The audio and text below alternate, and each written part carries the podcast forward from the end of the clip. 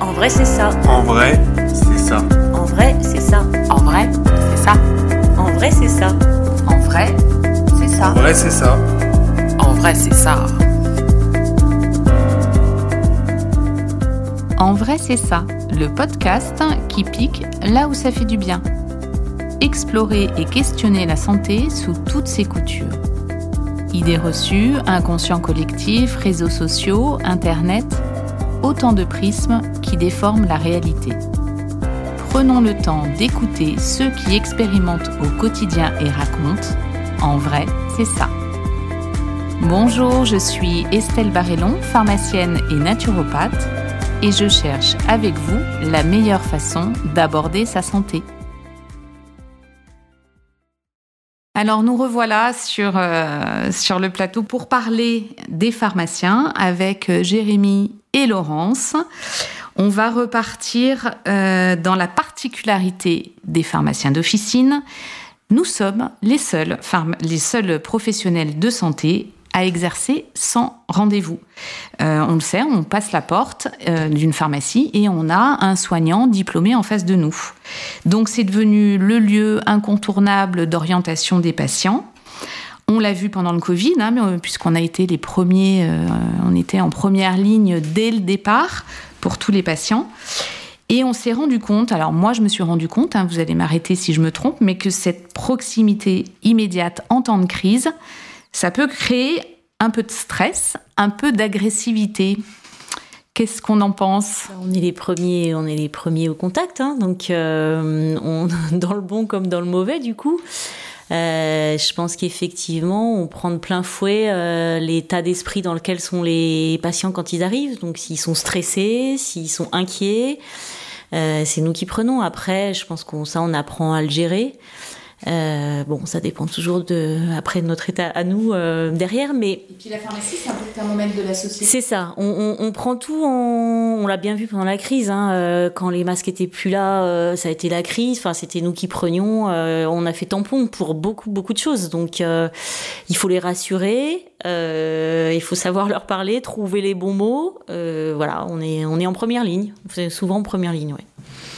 Oui, cette interface, c'est de toute façon notre métier hein, euh, à, la base. Alors c'est vrai qu'il y, a une différence entre notre métier au quotidien, euh, qui est effectivement ce, rôle d'orientation, euh, d'être le, premier maillon de la chaîne, et pendant le Covid.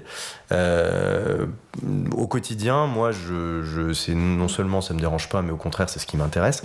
pendant le Covid, Passé la première phase où on s'est senti hyper utile, hyper euh, euh, considéré et compagnie, euh, trois ans ça a été long. Enfin moi je, je vais parler pour moi. Ça a flingué les équipes. Ouais, moi, pour moi elle compte triple hein, les années en termes d'expérience et de, de, de, fatigue et d'usure.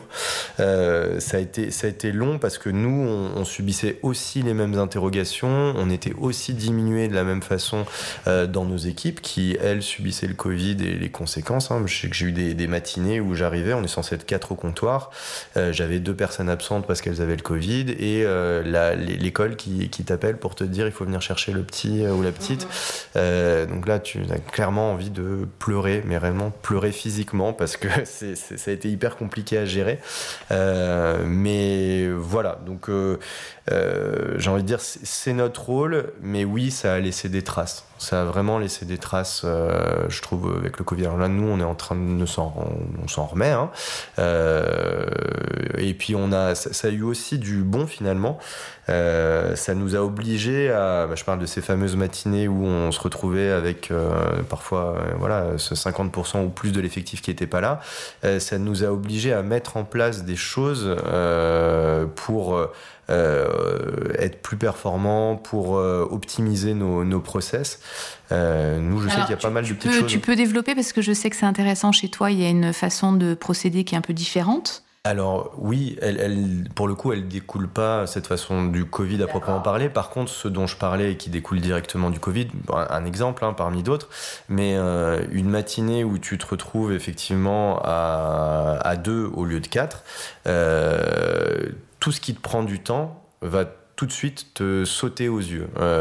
et du coup, tu vas identifier, nous on a identifié par exemple la commande, le fait de biper nos produits le, matin. pour ceux qui connaissent pas, hein, on reçoit nos, nos, commandes, on sort toutes les, les caisses, alors parfois il y en a 20, ça peut être important. on sort tous les produits un par un qu'on met sur la paillasse, on va biper les, les, boîtes et ensuite on range. Donc, et on va faire ça deux fois par jour. Donc la première étape en tout début de Covid, ça a été de se dire pourquoi on fait ça deux fois par jour? Quelque part, on a la facilité du grossiste qui nous livre deux fois par jour, mais est-ce qu'on est obligé d'utiliser cette facilité-là? Parce qu'elle nous force à faire deux fois le même geste. Euh, la pression du patient La pression du patient. La pression du patient qui veut son, souvent son traitement le plus rapidement possible. Quand on commande, euh, il y a cette pression de l'avoir rapidement. Exactement. C'est un peu ça qui a déclenché cette double livraison. C'est ça, c'est ça. Et il faut la garder d'ailleurs, hein, cette, cette, double livraison. Elle nous permet, mais alors, alors qu'avant on l'utilisait à la fois pour les produits qui étaient promis du matin, euh, et pour notre stock, on a revu notre façon de fonctionner. On s'est dit, bah, on va stocker plus, on va stocker sur une, deux, trois journées, euh, et on va utiliser la deuxième livraison uniquement pour les promis. Ça nous permettait par exemple d'avoir une grosse commande le matin et l'après-midi uniquement les promis. On gagnait déjà un petit peu de temps. Et la deuxième phase, ça a été, ça a été de se dire, bah, maintenant qu'on a gagné ce temps-là, Comment on peut euh, faire pour en gagner encore plus. Là aussi, on s'est rendu compte que finalement, l'étape de mise, euh, enfin de bipage des produits, euh, elle n'était pas forcément utile dans la mesure où aujourd'hui, les logiciels, enfin certains logiciels permettent d'avoir des, des, solutions où la commande est auto-réceptionnée et l'erreur qui est faite n'est pas supérieure à l'erreur humaine en bipant, elle est même souvent inférieure. Donc à erreur égale, autant gagner une heure, deux heures de temps par jour. Donc voilà, le Covid nous a forcé à un moment à nous mettre face à nos pratiques et nous poser aussi la question de est-ce que ça, c'est pertinent ou pas Donc voilà, moi j'en tire aussi des choses très positives de ce Covid. Et je te relance sur euh, le côté agressivité, le côté... Euh, euh, je sais que tu as mis en place, toi, dans ta pharmacie, alors je me trompe peut-être, mais des, une borne d'attente oui, est-ce que, est que ça, c'est, ça permet de juguler le flux? Clairement. C'est-à-dire qu'on a mis en place un, système de gestion de file d'attente où on prend un ticket. Euh, donc ça, permet. Et puis on a travaillé sur l'attente du patient au, à plus. Euh, on, va, on, a vraiment fait un travail sur l'attente du patient euh, en se disant comment on peut, on peut, on peut rendre cette attente pas plus agréable, mais un peu moins désagréable. Donc en travaillant sur l'olfactif, en travaillant sur la, la, musique aussi, euh, en travaillant sur des couleurs et un, espace euh, végétalisé, quelque chose euh, voilà, où on joue un peu le côté épuré, ça permet, en permettant aux patients de s'asseoir, ça c'est quelque chose qui m'a toujours un petit peu aussi bah, questionné, on reçoit des patients polypathologiques, des personnes qui sont de base malades, pourquoi? Et on, on, ne permet pas aux patients et de s'asseoir en attendant et de s'asseoir quand ils sont au comptoir. Donc bon, on a, vraiment travaillé l'attente au, sens large euh, et, effectivement, on se rend compte qu'il y a une agressivité des patients qui est beaucoup moins importante parce que l'attente n'est plus, l'attente perçue n'est plus l'attente réelle. Et il y a aussi une marque de respect, je pense, vis-à-vis -vis du patient. Le patient prend vraiment ça comme une marque de respect, de se dire on fait attention à moi et euh, voilà, on met en place des choses euh, pour, euh, pour que je me sente mieux. Hein. donc il y a eu un avant-après assez important entre, entre l'époque où on ne le faisait pas et l'époque et, quand on s'est mis à le, à le faire. Ouais, une piste intéressante. Pour rebondir sur l'agressivité, moi je suis pas dans une structure qui fonctionne comme ça, donc un peu plus classique, même si on a des chaises pour qu'ils puissent s'asseoir quand même. Il y en a plusieurs, hein, donc ils peuvent s'asseoir et ils le font beaucoup et on leur propose systématiquement. Euh, mais après l'agressivité, ce que tu disais, on est, on est toujours, euh, c'est la société qui arrive en direct. Donc euh, par exemple, en ce moment, moi je trouve que l'attention, on la sent. bon. Alors, sur les pénuries, on va y revenir, bien sûr.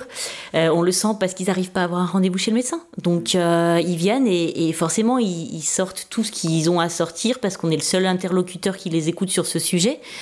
Donc c'est au départ très agressif et puis on voilà on a on, les connaît on a un savoir-faire on a une écoute qui je pense que les pharmaciens ont et les, préparateurs enfin toutes les équipes dans la pharmacie on, sait écouter et, et, désamorcer. Parce qu'en fait tout ça c'est lié à une inquiétude à une angoisse de la prise en charge. Donc quand ils sentent que quelqu'un est là pour les écouter et qu'on prend un peu de temps euh, pour voilà savoir pourquoi et, trouver des et comme tu en revenais sur trouver des solutions, on est quand même quand même ils arrivent chez nous parce qu'ils ont besoin d'une solution et dès qu'on arrive à y répondre, bon ça descend déjà d'un cran. Et, c'est ça qui fait que l'intérêt de notre métier et qu'après on y revient même, même avec toutes ces tensions qu'on sent.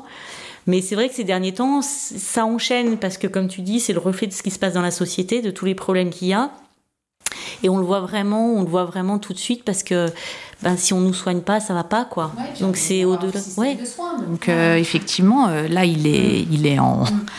On va pas dire peut-être pas encore en perdition, quoique, euh, en, grande, en, sérieuse difficulté. Ben justement, du coup, notre métier, il a pas mal changé euh, par rapport à ça, c'est-à-dire que nous, on a réinventé notre métier là en quelques années hein, avec le Covid. D'où cette petite fatigue, n'est-ce pas, Jérémy euh, Il y a pas mal de nouvelles missions qui sont arrivées. Ben, vous, euh, auditeurs, auditrices, vous connaissez le test antigénique hein, qu'on vous a pratiqué euh, à de nombreuses reprises dans les pharmacies. C'est quelque chose qu'on ne faisait pas il y a 4-5 ans. Donc c'est quelque chose qu'on a appris à faire. Les vaccins, euh, grippe au départ, et puis maintenant tout type de vaccin. Euh, là maintenant, il y a les tests pour les angines qui arrivent, enfin qui sont arrivés même. Hein. Moi, je, c'est vrai que je pratique pas forcément, donc je connais pas bien.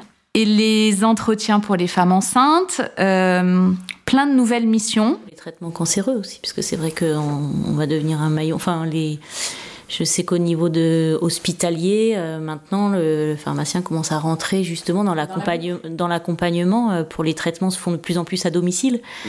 Donc euh, voilà, on a une place aussi qui s'ouvre importante là-dessus. Ces nouvelles missions, elles sont au cœur de votre activité. Qu'est-ce que vous en pensez? Moi, j'ai un petit avis sur la question, mais je me, je me réserve. Je, je, ne suis pas interviewée. Alors, j'ai envie de dire, elles seront euh, pour moi au centre de, de, l'activité, ou en tout cas elles s'intégreront euh, de façon beaucoup plus importante un peu plus tard, euh, parce que je vais, je vais être pénible avec mes histoires de patients, machin, mais, mais pour moi, elles ne pourront, enfin, on pourra avoir que le crédit vis-à-vis -vis des patients euh, le jour où on aura changé notre, euh, notre, euh, notre abord, encore une fois, d'abord commercial pour trop de pharmacies. notre première mission, c'est de garantir l'accès aux médicaments sur le territoire de soins. Et, et, du coup, il faut, il faut que, enfin, en tout cas pour moi, il faut que ça reste la priorité et c'est ce virage que doivent prendre les, les, les pharmaciens avant de s'intéresser aux nouvelles missions. Une nouvelle mission, c'est très bien. Euh, il y a plein de super choses, euh, mais encore une fois, quel crédit on a euh, à, faire une, délivrance de que ce soit une trithérapie ou un, un, bilan de médication quoi que ce soit si on le fait au milieu des protections hygiéniques, des couches et des produits qui n'ont rien à faire dans le pharmacien pour certains. Mais la communication elle, définira le crédit qu'on aura et euh, ces nouvelles missions, elles seront prises, euh, enfin je veux dire, elles seront intégrées uniquement si à un moment le pharmacien est capable de retrouver aussi ce crédit-là je pense. Ouais, puis il y a quand même un petit souci de rémunération. Enfin bon, euh, est-ce que c'est euh, que... moi, moi, alors c'est mon avis. Hein, quand on a une petite équipe, c'est quand même très compliqué de euh, vacciner, par exemple. Hein. Moi, je suis seule titulaire avec une préparatrice. On n'est pas en mesure de proposer la vaccination parce que ben, si je suis dans un bureau avec quelqu'un pendant un quart d'heure, eh ben, je ne suis pas au comptoir et ma collègue galère et, ça crée euh, une mauvaise ambiance dans ma pharmacie et ça marche pas. Donc, est-ce que c'est adapté à toutes les typologies de pharmacie? Ces nouvelles missions Moi, je ne pense pas. Non, je pense pas non plus. Euh, par contre, si on prend un peu de, hauteur et qu'on se pose la question pour le patient, euh, peut-être que toutes les pharmacies ne peuvent pas faire toutes les nouvelles missions, mais peut-être qu'on pourrait nous s'organiser pour, euh, pour que ces missions-là soient réparties au sein d'un, je pense, une CPTS ou quelque chose comme ça, euh, d'un micro-territoire. Si on se dit, il y a 3-4 pharmacies à proximité dans un quartier, euh, est-ce que toi, tu peux faire ça? Moi, je fais ça. Jérémy, tu veux que les pharmaciens travaillent main dans la main? T'es sérieux? Ouais, ouais, ouais. T'es sérieux? T'y crois? Bien sûr. Non, c'est bien, c'est bien. Mais, et en même temps, c'est un peu l'exercice en en réseau, c'est ce qu'on nous demande, donc il va falloir qu'on y aille. Et peut-être que ça va nous forcer, si tu veux, à un moment, si on se rend compte que on peut pas tout faire, euh, on peut pas tout bien faire. Peut-être qu'on va justement sortir de ce raisonnement, de, se dire on veut, on, veut tout faire parce que justement on est commerçant. Et flexible. Et, flexible, et, se dire on va être obligé de s'organiser parce que si on veut que le service soit bien rendu, il va falloir que chacun, euh, faire, euh, ne pas faire abstraction des forces en présence, quoi. Donc moi, moi, la rémunération ne me choque pas en tant que telle. Être rémunéré 7 euros pour un vaccin, je trouve, je trouve pas ça déconnant en vrai. Quand tu monopolises un pharmacien un quart d'heure, si tu, si tu reportes au tarif horaire du, du pharmacien, ça n'est pas rentable. Oui, si tu le reportes au. Ça, ça, on est d'accord. On est d'accord. Mais euh, ça peut. Encore une fois, peut-être Alors, ça peut des, des, fois ne pas prendre un quart d'heure hein, pour une vaccination. Plus l'acte va être courant. Si tu veux le faire quand même correctement. Oui. C'est pas euh, je te, je te, mets sur un tabouret et je te pique. Euh, tu vois. Mais en, nous, je, sais que au début, on prévoyait un quart d'heure euh, sur nos vaccinations Covid et on s'est rendu compte qu'au fur et à mesure, on diminuait, on est passé à 10 minutes. Et là, en réalité, aujourd'hui, si on, on, sort le côté paperasse, une vaccination, c'est entre 5 et 7 minutes. Mm-hmm. rapporté à ça, 7 euros, quand tu vois que la consultation médicale qui est censée durer 20 minutes, elle, elle, elle, est payée 25 euros, voilà, je, trouve, je trouve pas ça déconnant. Je trouve pas ça déconnant. C'est sûr. C'est un bon début. Par contre, voilà, aux typologies d'officine, là, tu as totalement Enfin, je suis totalement d'accord avec toi. Allez, on attaque un sujet brûlant les pénuries de médicaments. Euh, notre, euh, notre angoisse. Après les pénuries de masques, les pénuries de médicaments. Alors, est-ce qu'on peut expliquer La pénurie. des pistes d'explication.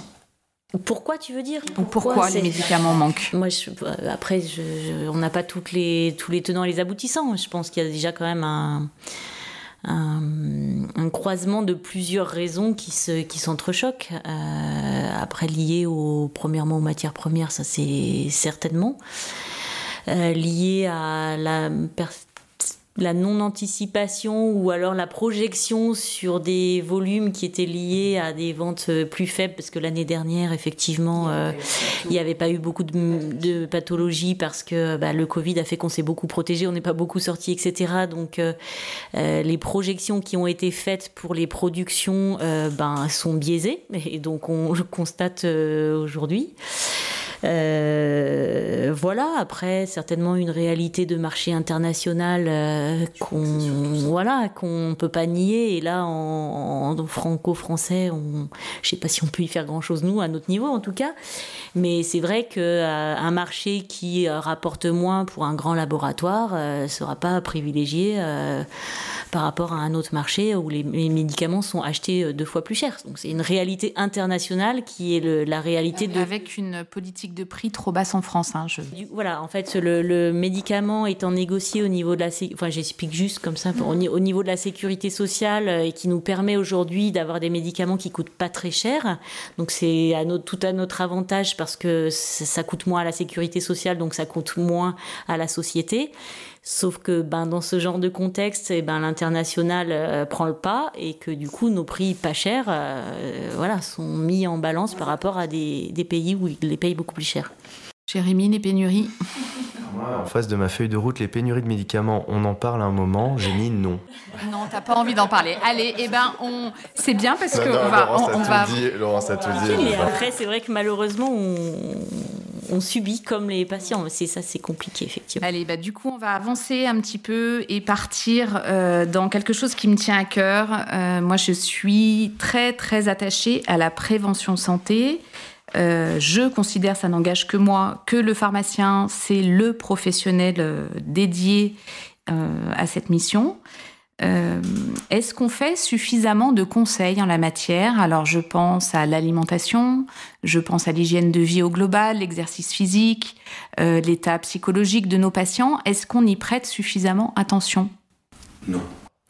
Clairement pas, et on, pourrait avoir euh, un système et une organisation dans nos officines qui permettrait de redonner un peu de, place à, tout ça. Euh, dans notre formation aussi, on n'est pas suffisamment, tu parles de l'alimentation, c'est pour moi le, point, la clé d'entrée de beaucoup de, pour beaucoup de choses.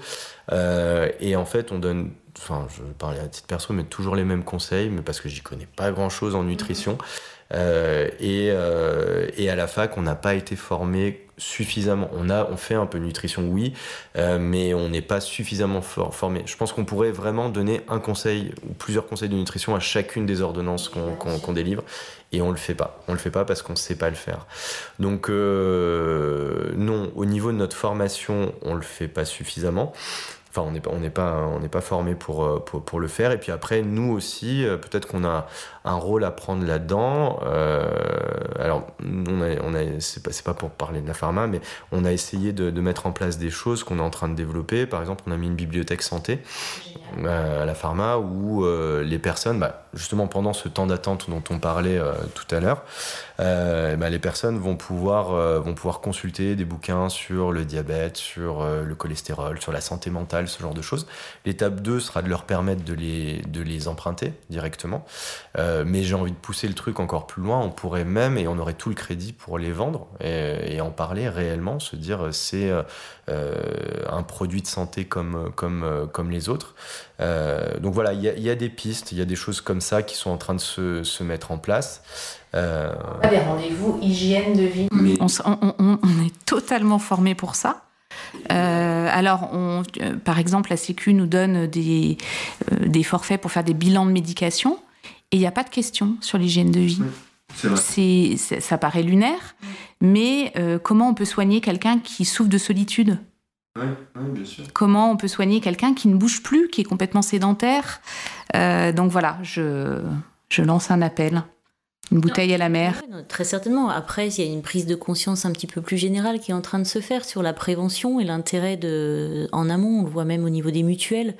Aujourd'hui, il y a des choses qui sont prises en charge pour anticiper et essayer de ne pas arriver aux médicaments qui n'existaient pas du tout avant. Donc, il y a peut-être des choses qui, ça c'est l'étape d'après, quoi, mais heureusement, on a plein de choses à développer encore. Ouais, c'est ça. Et ça, c'est cool.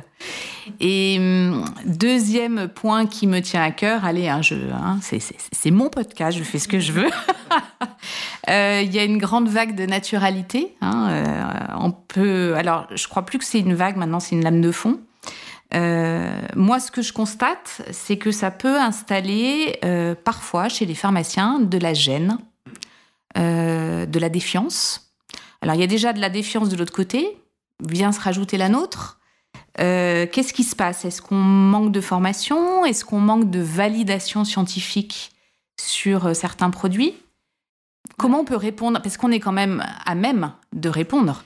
Bah on est quand même, c'est notre cœur au départ, on est des herboristes, non? Il me semble qu'on a commencé comme ça, donc. Euh... On a commencé même en tant qu'épicier. Ouais. La réalité, c'est qu'on était des épiciers. herboristes. Donc on a toujours eu notre casquette commerçant et nature. Mais hum, ouais, non, je pense que c'est la base qu'on a un petit peu, euh, qu'on a un petit peu laissée. Après, euh, cette défiance, elle est, moi, je trouve très française. Mais parce que quand on regarde la Suisse ou l'Allemagne. Euh, l'intégration de tout ce qui est naturel euh, dans les thérapeutiques et même dans les protocoles hospitaliers, etc., elle est beaucoup, beaucoup plus présente et ancrée qu'elle ne l'est en France. En France, du coup, ça arrive après coup, alors qu'eux, ils l'ont jamais enlevé, ils l'ont intégré, ça fait partie des... Voilà. Donc nous, on y revient. Euh, je pense qu'il y a une légitimité parce que c'est l'origine des actifs, c'est quand même les, enfin voilà, c'est les plantes. Hein. donc euh, on n'est pas parti de rien. Toute la chimie, au départ, elle s'est inspirée de ce qu'on trouvait dans la nature. Donc on a une légitimité, ça pour moi c'est sûr.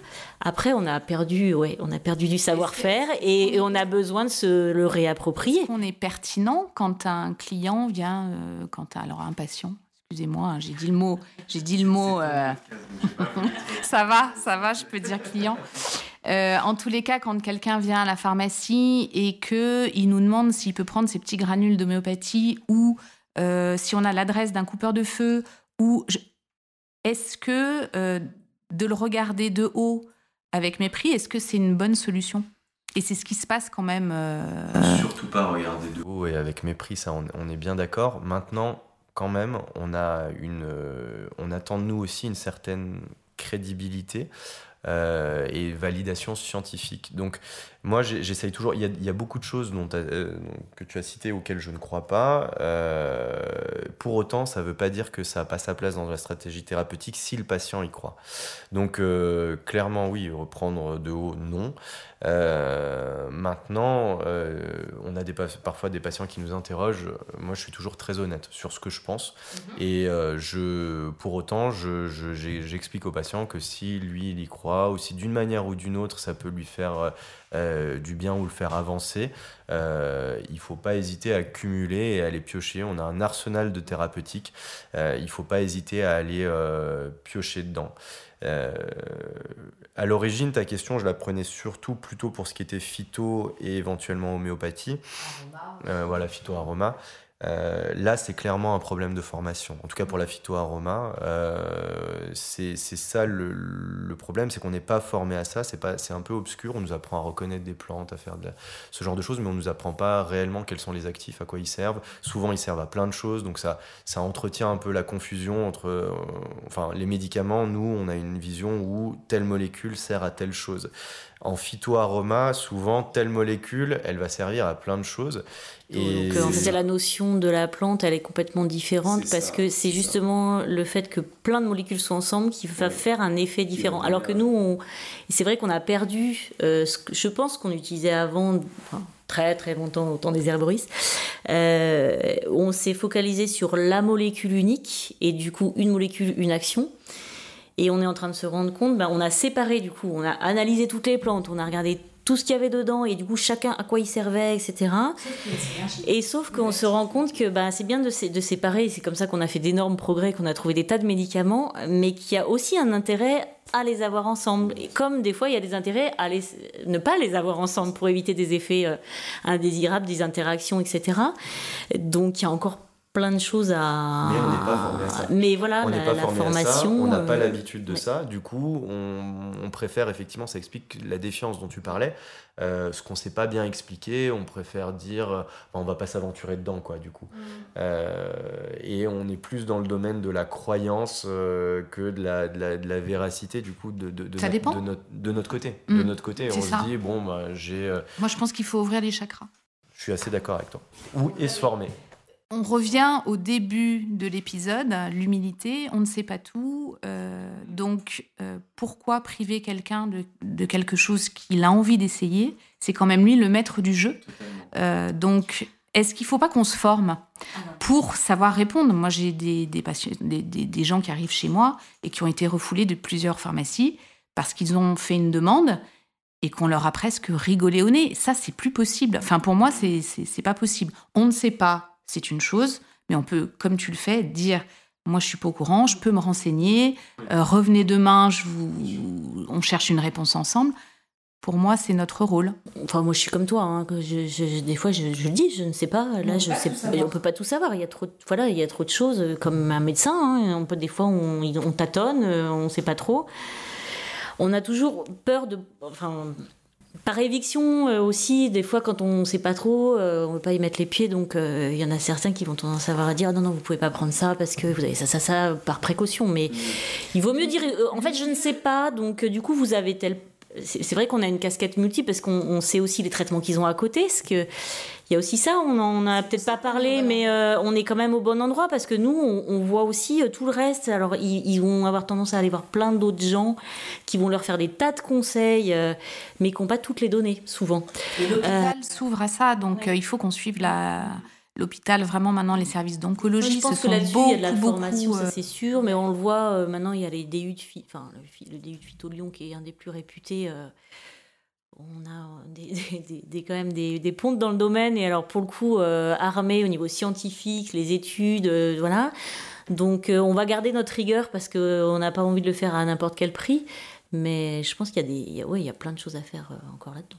Ok, c'est vrai que ça fait du taf. Hein. Un petit coup de phyto et une petite crème entre les deux et hop, ah, agilité, flexibilité. Euh, allez, on va commencer à refermer euh, l'épisode. Euh, je finis ce portrait de soignant par une question qui est toujours la même. les soignants, on ne peut pas le nier, il y a de la souffrance. L'hôpital, il est en crise. le ressenti sur le sujet, comment se porte le moral des troupes chez les pharmaciens? Euh, non, dans, l'ensemble, comme on disait tout à l'heure, il y, a, vraiment un avant après Covid. Le Covid a été une période euh, compliquée. Là, j'ai envie de dire, on est un peu usé par, euh, par euh, à chaque fois. Enfin, j'ai l'impression qu'on a tous les ans quelque chose. Ça a commencé avec le, le Levothyrox et euh, où voilà, il y a eu le, problème du Levothyrox. Ensuite, on a eu le Covid. Le Covid, ça a été un, espèce de, de, catalyseur où on se rendait compte du poids des, des, annonces gouvernementales. À partir du moment où on parlait du masque, le lendemain, on avait tous les patients qui. On avait une annonce et le lendemain, ou l'après-midi, ou parfois même avant que nous, on soit au courant, parce qu'on était au boulot et on voyait pas les annonces. Il y avait des annonces qui sortaient à la radio, les gens arrivaient et on n'était pas au courant. C'est ça, c'est exactement ça. Donc euh, ça, cet effet de répétition, cet effet de masse, j'ai l'impression que ça a un petit peu fatigué. Euh, on était content de sortir de ça et on a eu les pénuries. Là, on est en plein dans les pénuries. Là aussi, toute la journée, moi, je trouve que c'est quasiment une ordonnance sur deux que je ne suis pas en mesure d'honorer en totalité euh, sur des médicaments basiques, hein, de la cortisone, des antibiotiques, des choses comme ça. Les troupes sont usées, je trouve. Lassitude. Ouais, ouais. Il y a une lassitude. On malgré encore une fois le fait qu'on adore notre métier, que, euh, parce que cette insatisfaction, on a aussi le pendant qui est la satisfaction en direct. Hein. Euh, on a aussi euh, des gestes d'amour, d'amitié, tout ce que vous voulez au quotidien par, les, par nos patients. Et c'est ça qui fait qu'on, que moi j'adore ce métier aussi, c'est ce, fait d'avoir ce retour direct. Mais quand même, on sent là que voilà, on a envie de revenir dans, un, dans, dans une phase où euh, on peut donner les médicaments, il n'y a plus de Covid euh, et retrouver un peu notre vie d'avant. Quoi. Je rejoins. je rejoins. Je pense que c'est vrai que, bon, on l'a vu, hein, les équipes ont été usées, les, les gens étaient euh, quand même surpris de, de voir que les équipes d'officine étaient capables d'être en sous-effectif aussi. Mm -hmm. Ils l'ont vu quand même, ils ont vu euh, parce que ça a été une réalité, hein, c'est qu'à un moment donné, euh, il n'y avait plus assez de préparateurs pour soutenir, il n'y avait plus assez de pharmaciens pour euh, le recrutement. Enfin, on voyait autour de nous. Euh, euh, parce qu'il y a, beaucoup de personnes qui ont... Euh, alors les titulaires, vous avez pris en plein, mais il y a beaucoup dans les assistants, etc., qui ont choisi de diminuer leur temps de travail parce que c'était trop lourd, il fallait les gérer la famille, comme tu disais, à côté, gérer la famille à côté, etc. Et, et l'usure compassionnelle, après, on se rend compte que ben, si on tient sur du, sur du plein temps, euh, derrière, on n'est plus capable d'être au comptoir aussi, euh, voilà, aussi dans l'efficacité. Donc, à un moment donné, il y en a beaucoup qui ont décidé de diminuer. Et, et, donc, tout ça, ça marque bien qu'il y a eu, euh, ouais, il y a quand même eu un effet d'usure. Et puis, ce que tu disais, le fait de ne pas toujours être en phase avec, euh, avec ce qui tombe au-dessus, ou en tout cas de ne pas être les premiers au courant pour pouvoir être le maillon, enfin, que ce soit dans le bon sens que l'information passe, ça, c'est pas très agréable euh, devant les patients. Mais sinon, on s'en sort, on est motivé. Allez, le mot de la fin. Euh, certainement que vos patients et vos patientes vont vous écouter. Qu'est-ce, qu'on, qu'est-ce que vous avez envie de leur dire? Quel est votre message pour eux? Dur comme question, ça. Euh, bah, qu'on est là pour eux, hein, ensemble. Donc euh, voilà, qu'on fait. Enfin, moi en tout cas, je fais du mieux que je peux quand je les conseille. Je, comme on disait, on leur dit quand on n'y arrive pas, mais en général, on leur trouve toujours des solutions et euh, c'est pour ça qu'ils reviennent nous voir d'ailleurs. Ça rejoint ce que tu dis. Euh, je crois que le message le plus important, c'est juste de rappeler aux patients qu'on est de leur côté. Voilà, c'est moi c'est quelque chose d'hyper important. Euh, on est une, un lieu, euh, voilà, un peu. Euh, Safe place. C'est ça, c'est ça. Un lieu sûr. Un lieu sûr, exactement. Bon, on va terminer là-dessus. Merci euh, Laurence et merci Jérémy de vous être déplacés. Pendant les pauses déjeuner, je précise, hein, toujours, c'est vraiment, ils sont sympas de venir partager ce qu'ils vivent pour que vous sachiez un petit peu mieux qui se cache derrière votre pharmacien et votre pharmacienne. Merci Laurence et merci Jérémy. À bientôt. Merci. merci.